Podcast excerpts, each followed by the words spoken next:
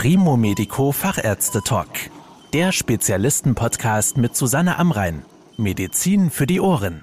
Wenn Rückenschmerzen trotz einer Operation nicht verschwinden oder sie sollten wiederkommen, dann kann es sein, dass die Wirbelsäule noch einmal operiert werden muss. Das ist gar nicht so selten der Fall und welche Gründe eine weitere Operation notwendig machen und worauf man dabei achten sollte, darüber spreche ich jetzt mit Professor Master Farschat.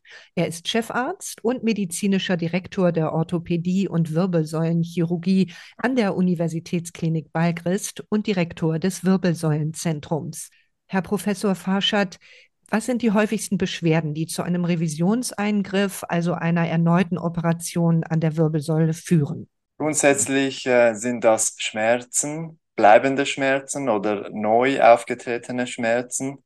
Es gibt dann grundsätzlich verschiedene Gründe. Es gibt bei kleineren Operationen, zum Beispiel Diskushernienoperationen, entweder Rezidive, das heißt, dass die nochmal an der gleichen Stelle eine Diskushernie auf den Nerv drückt, oder bei Fusionsoperationen, das heißt bei Versteifungsoperationen, gibt es im kurzen Verlauf die fehlende Heilung, dass es nicht heilt im ersten Jahr und im Langzeitverlauf die sogenannten Anschlusssegmentdegenerationen, das heißt die Kraftübertragung des versteiften Segmentes auf den Nachbarsegment und damit Belastung und akzelerierte, das heißt beschleunigte Abnützung des Nachbarsegments. Im groben sind das die häufigsten Ursachen für Beschwerden, die dann zu Revisionsoperationen führen. Und wer ist dann der richtige Ansprechpartner, wenn diese Beschwerden auftreten? Ist das dann der Arzt, der den ersten Eingriff vorgenommen hat? Oder sollte man sich dann lieber für eine Zweitmeinung zum Beispiel oder eine Neuoperation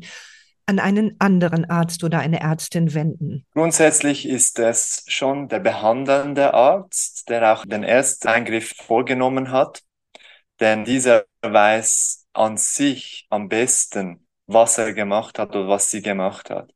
Wenn dann aber Unsicherheit besteht oder das Problem nicht zuverlässig gelöst werden kann, dann wäre eine Zweitmeinung sinnvoll. Und wie schwierig ist so ein Eingriff an einer bereits voroperierten Wirbelsäule?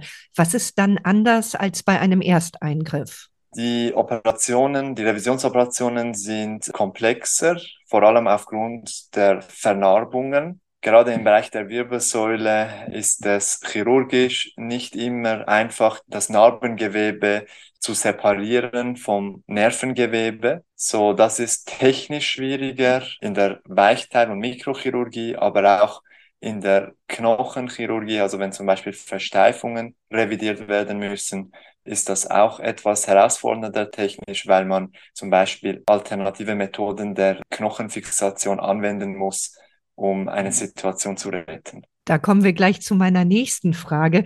Was ist denn zum Beispiel mit weiteren Schrauben, die an Wirbeln befestigt werden müssen? Ist denn da überhaupt genug Platz, um einen anderen Ort zu wählen, um sie zu befestigen? Und was machen Sie mit den anderen Schrauben? Oder kann man die wieder an Ort und Stelle neu befestigen? Das sind Revisionstechniken, die wir lehren und durchführen, die sich unterscheiden von den Primärtechniken und die Revisionschirurgie ist deshalb anders. Häufig ist es so, dass wenn man revidieren muss, die Schrauben beispielsweise locker sind im Knochen und Knochensubstanz fehlt. Und dann gibt es eben alternative Fixationsmethoden, um den Knochen zu fassen, sei das mit Haken oder Bänder oder andere Trajektorien, das heißt Richtungen von Schrauben. Und das sind eben die sogenannten Revisionstechniken. Ist denn der Heilungsprozess auch ein anderer bei einem Revisionseingriff als bei einem Ersteingriff? Gibt es da vielleicht irgendwelche Hilfsmittel oder besondere Medikamente? Der Heilungsverlauf ist langsamer bei einem Revisionseingriff. Und die knöcherne Heilung kann beschleunigt werden, indem man zum Beispiel eigenen Knochen transplantiert, beispielsweise vom Beckenkamm ohne einen zusätzlichen Schnitt. Es gibt aber auch pharmakologische Hilfsmittel, wie zum Beispiel das sogenannte Bone Morphogenic Protein, welches Knochenbau beschleunigt. Vernarbte Weichteile sind auch meistens weniger durchblutet und heilen somit auch langsamer und die Wundinfektionsgefahr ist dadurch auch etwas höher. Die Wirbelsäule ist ja mit dem Rückenmark und den Nerven ein sehr wichtiger Bereich unseres Körpers. Wie groß ist denn die Gefahr, dass es bei Revisionseingriffen dort zu Verletzungen kommt? Größer wie bei Primäroperationen. Beispielsweise die Haut, die die Nervenbahnen sozusagen schützt, die sogenannte Dura, welches die Flüssigkeit auch beinhaltet, die Gehirnflüssigkeit. Das ist eine ausgesprochen dünne Haut. Wenn man diese vom Narbengewebe zu separieren versucht, ist die Verletzungsrate bei Revisionsoperationen um 17, 18 Prozent und bei Primäroperationen um circa 4 bis 6 Prozent. Da ist ein deutlicher Unterschied. Und auch dort muss man chirurgisch bereit sein, solche Probleme zu lösen. Das klingt ja alles nach sehr individuellen Verfahren, nach sehr individuellen Herangehensweisen.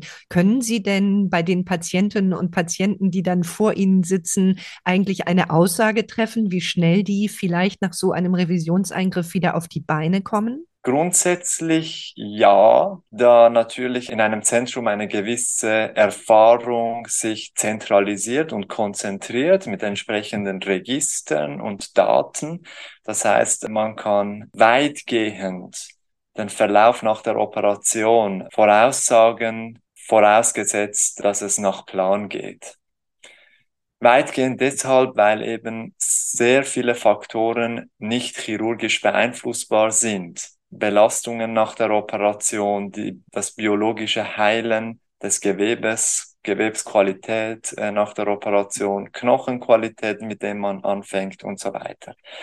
Das heißt, da gibt es schon unbekannte Komponenten, aber im Durchschnitt kann man in etwa pro Operation darstellen, wie der Verlauf nach der Operation sein wird. Ein weiteres großes Thema für die Patientinnen und Patienten ist natürlich das Thema Schmerzen. Sind die Ihrer Erfahrung nach größer nach einem Revisionseingriff als nach einem Ersteingriff? Meist ja. Vor allem ist es so, und dazu gibt es einige Studien, dass die Resultate, das finale Resultat nach einem Revisionseingriff suboptimaler ist, wie wenn der erste Eingriff zum Erfolg führt. Und das müssen die Patientinnen und Patienten wissen. Wir hatten das Thema Zweitmeinung vorhin schon mal ganz kurz angerissen, aber würden Sie das auch generell empfehlen? Also, dass wenn ein Revisionseingriff ansteht, dass man sich vielleicht doch noch mal eine zweite Meinung holen sollte oder ist das nur in Einzelfällen erforderlich? Ich denke nicht, dass das grundsätzlich zu empfehlen ist bei Revisionseingriffen. Es ist dann zu empfehlen, wenn man sich als Patientin oder Patient unwohl fühlt oder wenn Fragen offen sind, die nicht beantwortet werden können vom entsprechenden behandelnden Arzt, dann macht eine Zweitmeinung Sinn. Bei komplexen Situationen macht es manchmal auch Sinn, dass der Chirurg selbst einen Patienten zuweist, einem Kollegen oder einer Kollegin für eine Zweitmeinung. Das ist nun tatsächlich individuell situationsabhängig aber sicher nicht grundsätzlich notwendig. Was ist denn eigentlich das Besondere an einem Wirbelsäulenzentrum? Ist das tatsächlich auch für alle Patienten geeignet oder nur für diejenigen mit besonderen Problemen? Also ein Wirbelsäulenzentrum deckt im Wesentlichen das gesamte Spektrum der Wirbelsäulenchirurgie ab in einer interdisziplinären Art und Weise. Das Besondere am Wirbelsäulenzentrum ist eine Zusammenarbeit der Chirurgie, Rheumatologie, Neurologie, Radiologie, Schmerzmedizin, Anästhesie, Chiropraktik, Neurourologie und weitere Bereiche. Und je koordinierter und strukturierter das erfolgt, desto effizienter kann man Diagnosestellung betreiben und eine Therapie erarbeiten.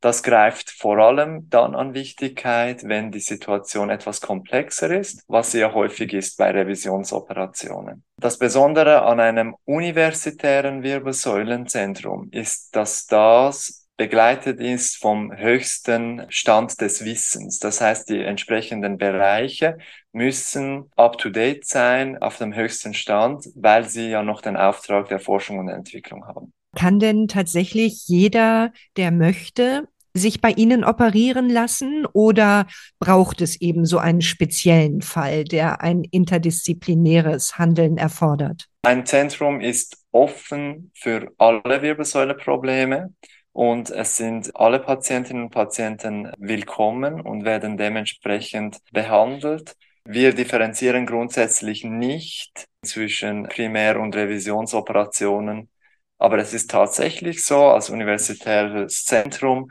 dass wir zahlreiche Patientinnen und Patienten haben, die eben voroperiert worden sind und eben jetzt den Rat suchen, weil die Situation nicht so ist wie gewünscht. Vielen Dank für die Informationen, Herr Professor Farscher. Das war der Primo Medico Fachärzte Talk. Danke, dass Sie zugehört haben. Mehr Informationen rund um das Thema Gesundheit und medizinische Spezialisten finden Sie auf primomedico.com. Bis zum nächsten Mal, wenn es wieder heißt Medizin für die Ohren.